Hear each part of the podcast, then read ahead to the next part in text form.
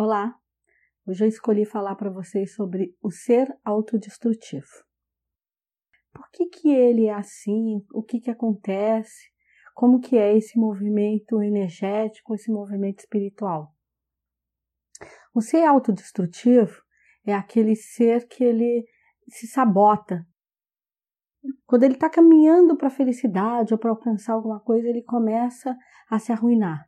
Ele começa a fazer algo porque ele tem tanto medo de viver, ele tem tanto medo de alcançar aquilo, que ele, ele sempre trabalha com um pensamento: ah, não vai dar certo. Eu sei que esse relacionamento lá na frente vai me trazer tristeza e tudo, então hoje eu tô feliz demais, isso é sinônimo de coisa ruim. Então a mente dele está sempre associado à queda, ao negativo.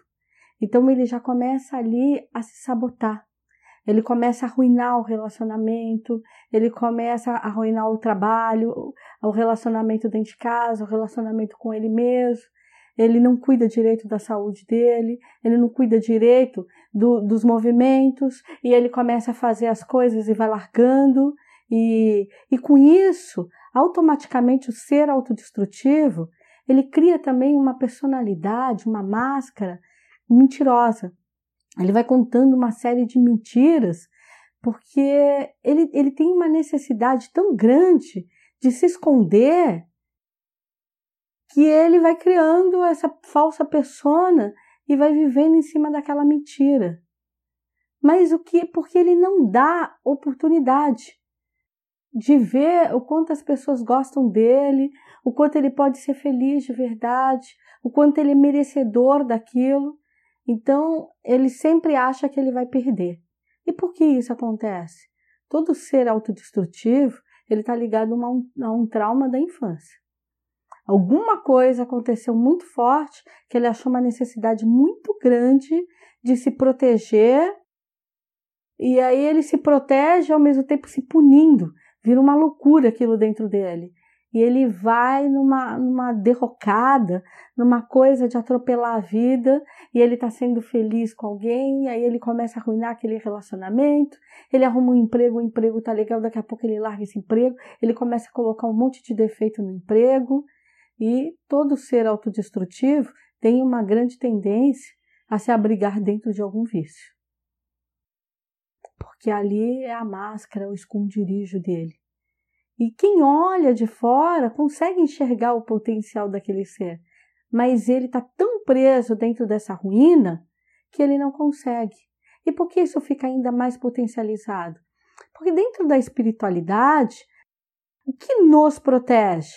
É, a gente tem aqui fora uma aura, que é um como se fosse uma, uma bolha energética que a gente vive dentro dessa bolha, que ela vai nos protegendo de não ficar entrando em choque o tempo inteiro com outras coisas. Quando a gente começa a vibrar nessa forma negativa, nesses pensamentos, nessa autodestruição, na ira, na raiva, a gente vai se afastando da nossa essência, a gente automaticamente, como é a gente que molda essa aura, então a gente vai perfurando e nessas perfurações vão entrando energias que não são nocivas. Automaticamente essas energias nocivas, né, essas energias pesadas, com essa vibração muito ruim, coloca a gente num estado como se fosse um ponteiro de um relógio andando no anti-horário. Automaticamente ali a gente se associa às falanges de eguns, às falanges de obsessores. Então, o nosso pensamento, ele sempre vai é, trabalhar nessa coisa destrutiva. Porque os obsessores, eles para eles serem alimentados com a nossa energia, a gente precisa colocar essa energia de vitalidade e jogando fora, como se fosse uma água potável que a gente vai andando e vai caindo do balde. E eles vão ali com o canequinho deles enchendo a nossa aguinha para que eles possam beber.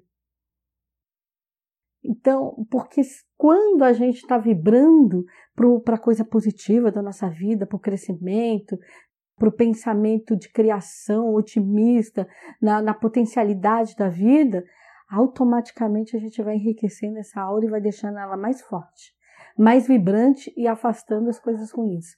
Quando a gente entra nos pensamentos de derrocada, que leva a gente para essa ação autodestrutiva, para essa sabotagem, ali também é a hora que a gente faz a parceria com esses mundos obsessivos. Então a gente tem que ficar muito, muito de olho. Tem que observar melhor, porque tem pessoas que é autodestrutiva sempre e tem pessoas que é só momentânea. Quando a gente é momentâneo, epa, já está na hora, o que, que é isso? Eu não sou desse jeito, e cortando. E quando a gente é autodestrutivo o tempo inteiro, significa que sozinho a gente não vai sair daquilo.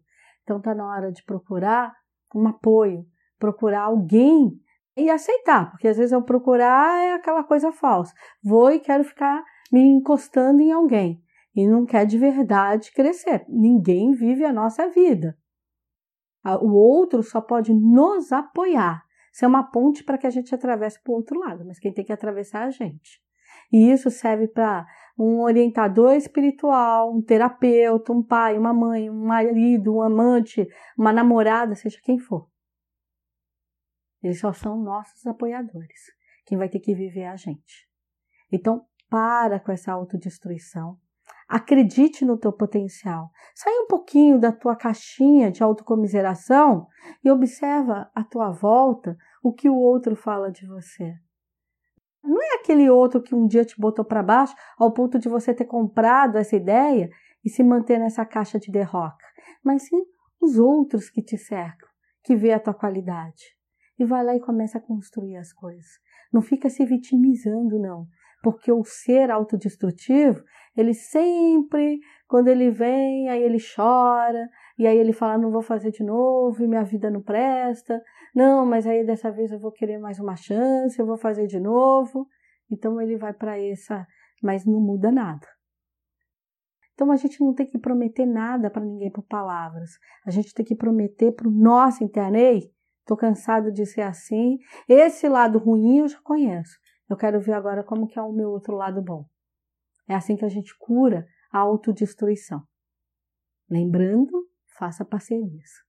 Parceria é, ajuda a gente a sair dessa caixa interna, esse, esse baúzinho que está tampado, que a gente se escondeu, e coloca a gente para fora. Quando a gente coloca aqui para fora, a gente desmascara a situação. Ela perde o peso de bicho-papão dentro da gente e você vai percebendo ali que é algo que você pode domar. Você vai dar conta assim. Muito axé.